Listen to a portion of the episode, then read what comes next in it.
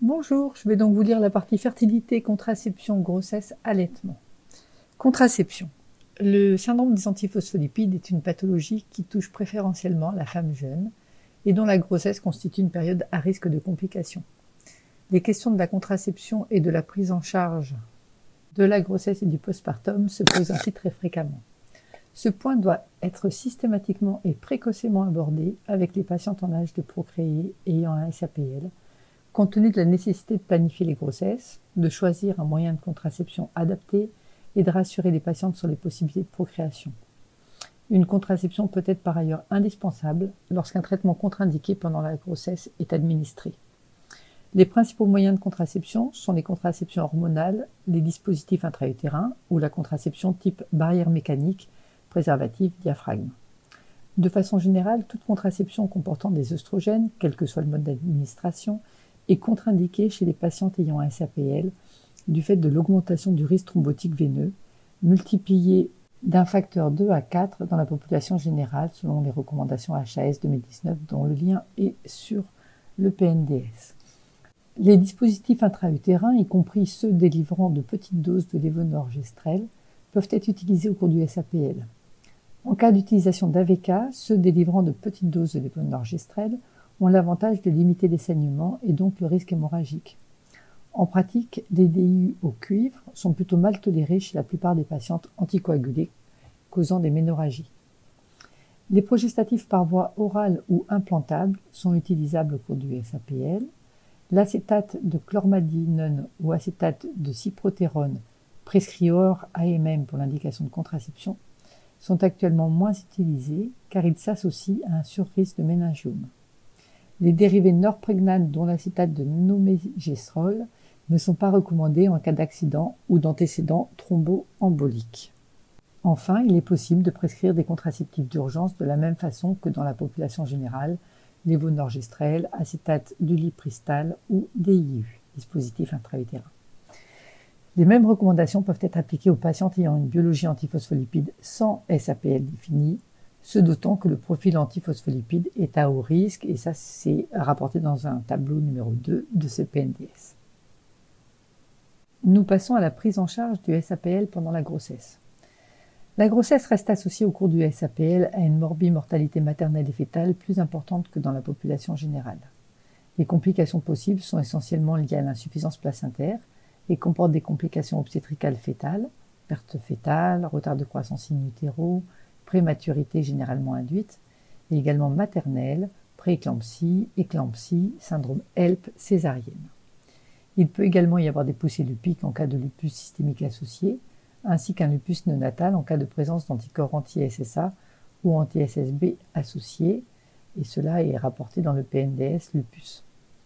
La prise en charge de ces grossesses est optimisée par leur planification, idéalement au cours d'une consultation préconceptionnelle, et par une prise en charge multidisciplinaire par des équipes entraînées avec des consultations au moins mensuelles dans le cadre des grossesses à risque. On va donc euh, lister ces points euh, un par un. Alors tout d'abord, programmation de la grossesse, consultation préconceptionnelle. La programmation d'une grossesse doit donc être envisagée au cours d'une consultation préconceptionnelle avec le médecin référent expert du SAPL, ce qui permettra d'évaluer, d'informer et de prendre en charge les points essentiels qui conditionnent le pronostic de la grossesse. Chez une patiente ayant un SAPL ou une biologie antiphospholipide, il s'agit essentiellement, premièrement, d'identifier les situations où on déconseillerait la grossesse du fait du SAPL, deuxièmement, d'éviter des complications thrombotiques maternelles, troisièmement, d'éviter la survenue de fausses couches spontanées précoces dans le SAPL avant 10 semaines d'aménorrhée ou complications maternelles et fétales plus tardives dans le SAPL à ou après 10 semaines d'aménorrhée liées à une insuffisance vasculaire placentaire, en rappelant que hors SAPL, les seuils précoces tardifs sont plutôt à 14 semaines d'aménorrhée. Quatrièmement, de définir le traitement adéquat pour la grossesse en identifiant les médicaments potentiellement tératogènes, en programmant leur arrêt et en définissant le traitement antithrombotique adéquat de la grossesse. La patiente devra être informée de la nécessité d'arrêter les AVK au plus tôt, dès la grossesse connue, et de faire un relais par HBPM. Des tests de grossesse des retards de règles, voire systématiquement en cas de cycle irrégulier, sont recommandés. Et cinquièmement, de vérifier, comme chez toute patiente, la sérologie toxoplasmose, l'immunisation contre la rubéole, les vaccinations et supplémenter en acide folique selon les recommandations. Les situations où une grossesse est déconseillée, voire contre-indiquée, sont une thrombose récente extensive évolutive, qui est une réserve temporaire, une poussée du pic récente en cas de lupus systémique associé, un débit de filtration glomérulaire inférieur à 40 ml minute 1,73 m2, une HTA sévère non contrôlée, une hypertension pulmonaire, l'hypertension pulmonaire exposant la malade à un risque important de décompensation cardio-pulmonaire brutale, et toutes les HTP ne sont cependant pas des contre-indications à une grossesse. Un avis, si possible, préconceptionnel auprès d'un centre de référence HTP est nécessaire. Et enfin, une valvulopathie sévère.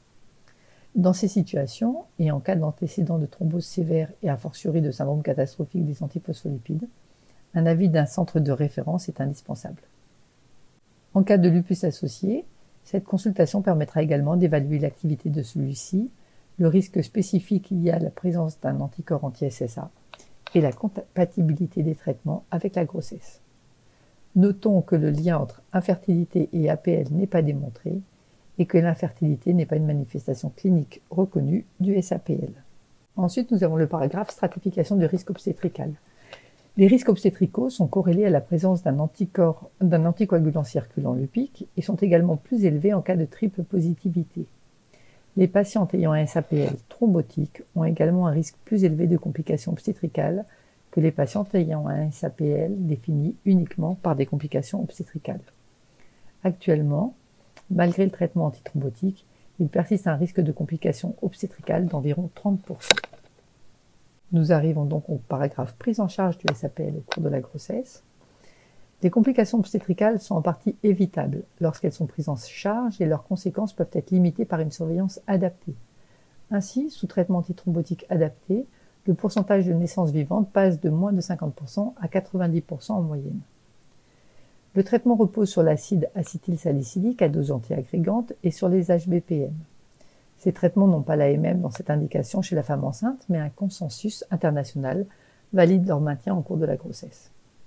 Sur les boîtes d'acide acétylsalicylique, il y a un pictogramme indiquant médicaments contre-indiqués pendant la grossesse. Il faut donc bien prévenir les patientes que le rapport bénéfice-risque et que l'utilisation d'acide acétylsalicylique à faible dose, à moins de 300 mg par jour chez la femme enceinte, ne s'accompagne d'aucun risque malformatif. L'acide acétylsalicylique à dose antiagrégante, généralement à 100 mg par jour, doit être prescrit pendant la grossesse. Une dose de 160 mg est parfois utilisée. Une prise le soir est préférable, meilleure biodisponibilité chez les femmes enceintes. La tolérance des HBPM est excellente et il n'est plus recommandé de surveiller systématiquement les plaquettes chez ces patientes. Nous allons maintenant voir les différentes situations cliniques. Donc tout d'abord, patiente ayant un SAPL avec un antécédent de thrombose artérielle ou veineuse. Ces patientes sont en principe au long cours sous AVK, traitement qui est contre-indiqué à partir de 6 semaines d'aménorrhée, ceci devant leur être expliqué en préconceptionnel. Le relais par HBPM à dose curative avec ajout d'aspirine à dose antiagrégante sera donc fait dès le diagnostic de la grossesse, la patiente possédant idéalement une ordonnance remise lors de cette consultation préconceptionnelle, ce qui permettra d'éviter des expositions aux AVK indues. L'aspirine devra être poursuivie le plus longtemps possible au cours de la grossesse et est en pratique souvent interrompue à 35 ou 36 semaines d'aménorrhée afin de limiter les risques hémorragiques du péripertome et également en l'absence de bénéfices sur le risque de retard de croissance intra-utérin vasculaire à ce terme de la grossesse. Rarement, l'acide acétylsalicylique est poursuivi pour une indication maternelle, par exemple un SAPL thrombotique artériel. Les HBPM sont à poursuivre tout au long de la grossesse et une fenêtre d'anticoagulation la plus courte possible sera à réaliser lors de l'accouchement, avec idéalement une dernière injection la veille, une reprise du traitement quelques heures après l'accouchement et parfois un relais par héparine non fractionnée dans des situations à plus haut risque. Cas de figure suivante, patiente ayant un SAPL obstétrical sans antécédent de thrombose. L'acide acétylsalicylique est généralement proposé au long cours, une HBPM à dose préventive est associée pendant la grossesse et poursuivie au moins six semaines en postpartum.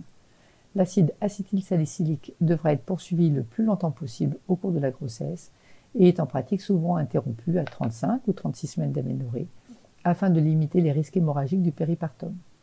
Les HBPM sont à poursuivre tout au long de la grossesse et une fenêtre d'anticoagulation doit être réalisée lors de l'accouchement avec une poursuite de l'HBPM, généralement pendant 6 semaines dans le postpartum, puis une reprise de l'acide acétylsilique, salicylique s'il était proposé au long cours antérieurement à la grossesse. Dernier cas de figure, patiente ayant une biologie antiphospholipide isolée, sans antécédent thrombotique ou obstétrical. L'acide acétylsalicylique est recommandé, notamment en cas de lupus systémique associé. L'adjonction d'HBPM à dose préventive peut se discuter selon le type de biologie antiphospholipide, notamment en présence d'un anticoagulant circulant lupique et a fortiori de triple positivité. En cas d'échec de ces traitements et après avoir vérifié la bonne adhésion, l'absence d'hyperémésis gravidarium, la résistance à l'acide acétylsilique, un renforcement thérapeutique, par exemple une augmentation de la dose de l'acide acétylsalicylique, des HVPM ou l'ajout d'hydroxychloroquine, est à discuter avec un centre de référence ou compétence. Il y a des mesures à associer. Le port de bas, à défaut de chaussettes de contention pendant toute la grossesse et le postpartum, peut être proposé. La prise en charge d'un éventuel lupus systémique associé est indispensable, confère le PNDS lupus. Celui-ci doit être le plus quiescent possible et le traitement repose sur l'hydroxychloroquine, la corticothérapie non fluorée et ou un immunosuppresseur, cyclosporine, voire tacrolimus. Une surveillance régulière est également indispensable. Le dépistage du bloc auriculo-ventriculaire congénital, le BAV, lié à la présence d'un anticorps anti-SSA ou anti-SSB, risque de 1%, généralement entre 16 et 26 semaines d'aménorrhée, confère PNDS lupus. Enfin, autre mesure associée, l'adaptation de l'ensemble des traitements. Outre les éventuels AVK, les médicaments contre-indiqués au cours de la grossesse seront interrompus avant la grossesse dans la mesure du possible, voire bien avant en cas de demi-vie d'élimination plasmatique longue. Le site du Centre de référence sur les agents tératogènes, le CRAT, délivre une information actualisée et peut être consulté pour prendre la décision de prescription www.lecrat.fr. Notons que chez les femmes exposées entre 6 et 9 semaines d'aménorrhée, les AVK peuvent entraîner dans 4 à 7% des cas un syndrome malformatif, essentiellement hypotrophie, hypoplasie des os propres du nez, hypertélorisme, ponctuation au niveau des épiphyses des os longs et du squelette axial, qui est appelé le warfarine embryopathie ou l'embryopathie aux AVK. L'exposition à ce terme justifie une surveillance échographique orientée sur la face, le squelette et la croissance fétale. Nous passons à la surveillance de la grossesse. En cas de grossesse, une surveillance multidisciplinaire permet d'identifier précocement une complication des anticorps antiphospholipides, avec notamment la survenue d'un petit poids pour l'âge gestationnel, le retard de croissance intra-utérin, et ou d'une prééclampsie et ses complications telles qu'un syndrome HELP, un hématome rétroplacentaire ou une éclampsie par exemple. Parallèlement, des signes d'évolutivité du lupus sont cherchés si la patiente a un lupus associé ou une biologie lupique. À noter que les complications maternelles peuvent se manifester également dans le postpartum, ce qui implique de maintenir une surveillance dans les jours et semaines suivant l'accouchement. Alors cette surveillance comprend mensuellement, premier point, une surveillance clinique, outre le poids, la recherche d'œdème, la pression artérielle et la bandette urinaire qui sont essentielles pour identifier une prééclampsie, il faut chercher d'autres signes de complications obstétricales, douleur abdominale notamment, en barre épigastrique, œdème des membres inférieurs. Également d'évolutivité du lupus en cas de lupus associé. On vérifie également la bonne réalisation des injections d'héparine, surveillance des points d'injection. Il faut savoir informer les patientes pour qu'elles sachent quand consulter en urgence. Deuxième point, une surveillance biologique. La créatinine, la protéinurie, les transaminases, les plaquettes, l'hémoglobine, voire LDH aptoglobine. Le dosage de marqueurs angiogéniques, le ratio SFLT1 sur PLGF, le VEGF par exemple, peuvent être réalisés. L'activité antidissa peut être utilisée pour aider à l'adaptation thérapeutique, pour vérifier l'absence de surdosage et l'absence d'activité pendant la fenêtre d'interruption. En cas de lupus associé, la surveillance comprendra également le dosage du complément qui augmente physiologiquement au cours de la grossesse le dosage des anticorps anti-ADN natifs. Troisième point, une surveillance échographique. Trois échographies sont proposées à toutes les femmes enceintes en France aux alentours de 12, 20, 22, 32, 34 semaines d'aménorrhée. Si la patiente a un SAPL, voire si elle a une biologie antiphospholipide, Une échographie de datation à 6-7 semaines d'aménorrhée pourra être proposée, vérification du caractère évolutif et intra-utérin de la grossesse. Une échographie, généralement mensuelle, à partir du deuxième trimestre, sera réalisée pour surveiller la qualité de la croissance fétale. Une étude des flux Doppler utérins et ombilical cérébraux est associée généralement à partir de 20-22 semaines d'aménorrhée. La présence d'une incisure protodiastolique, le notch, sur une ou deux artères utérines sur l'échographie Doppler du deuxième trimestre est à chercher lors des échographies. Son absence est un facteur rassurant. Ainsi, si une anomalie est constatée, elle doit rapidement aboutir à une discussion pluridisciplinaire pour prise en charge adaptée généralement en centre spécialisé. Nous passons au chapitre accouchement et postpartum. Selon la situation et en particulier en cas de prise d'anticoagulants à dose curative, l'accouchement peut être programmé vers 39 semaines d'aménorrhée sans que cela soit systématique. L'acide acétylsalicylique est habituellement interrompu entre 35 et 36 semaines d'aménorrhée, mais il peut être poursuivi au-delà dans certaines situations particulières. Ce traitement n'est pas considéré comme une contre-indication à l'analgésie péridurale. Lorsqu'elle est utilisée pendant la grossesse, l'HBPM doit être suspendu durant une fenêtre la plus courte possible pour permettre l'anesthésie péridurale et doit être réinstitué après l'accouchement. Chez la patiente non anticoagulée en dehors de la grossesse, l'HBPM préventive doit être maintenue pendant au moins six semaines après l'accouchement en raison du risque thrombotique majoré dans cette période du postpartum. Si la patiente est anticoagulée en dehors de la grossesse, la reprise des AVK peut avoir lieu environ une semaine après l'accouchement, par warfarine en cas d'allaitement maternel, en l'absence de complications hémorragiques du postpartum. La surveillance doit être maintenue en postpartum, car les complications du SAPL ou des poussées lupiques peuvent survenir. En particulier, la survenue d'un HELP syndrome associé au SAPL est une complication particulièrement sévère de la grossesse, avec un risque élevé d'évolution vers un CAPS dans le postpartum. Ces patientes doivent donc être particulièrement surveillées dans la semaine suivant l'accouchement. Nous terminons par le chapitre sur l'allaitement. L'allaitement est le plus souvent possible, mais il faut s'assurer que les traitements soient compatibles le site du Centre de référence sur les agents tératogènes, le CRAT, délivre une information actualisée et peut être consulté pour prendre la décision de prescription www.lecrat.fr. Je vais lister les médicaments un par un. Acide acétylsalicylique. De substantielles concentrations ont été trouvées chez les nouveau-nés allaités par leur mère, le pic apparaissant dans le lait deux heures après le pic sérique maternel. Utilisé à dose anti-agrégante plaquettaire, l'allaitement maternel est possible. HBPM, elles ne sont pas excrétées dans le lait du fait de leur poids moléculaire élevé. L'allaitement maternel est possible. AVK, les dérivés coumariniques comme la warfarine ou l'acinocumarol peuvent être utilisés pendant l'allaitement en raison d'un passage dans le lait négligeable. La fluindione, excrétée dans le lait maternel, est formellement contre-indiquée pendant l'allaitement.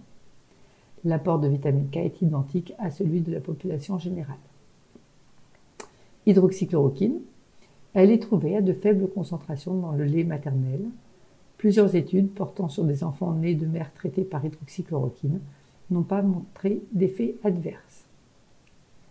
Corticoïdes.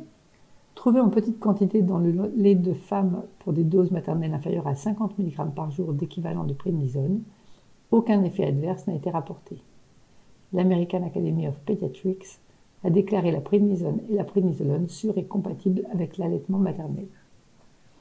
Pour les immunosuppresseurs, confère le PNDS lupus. Et voilà, très bonne fin de journée.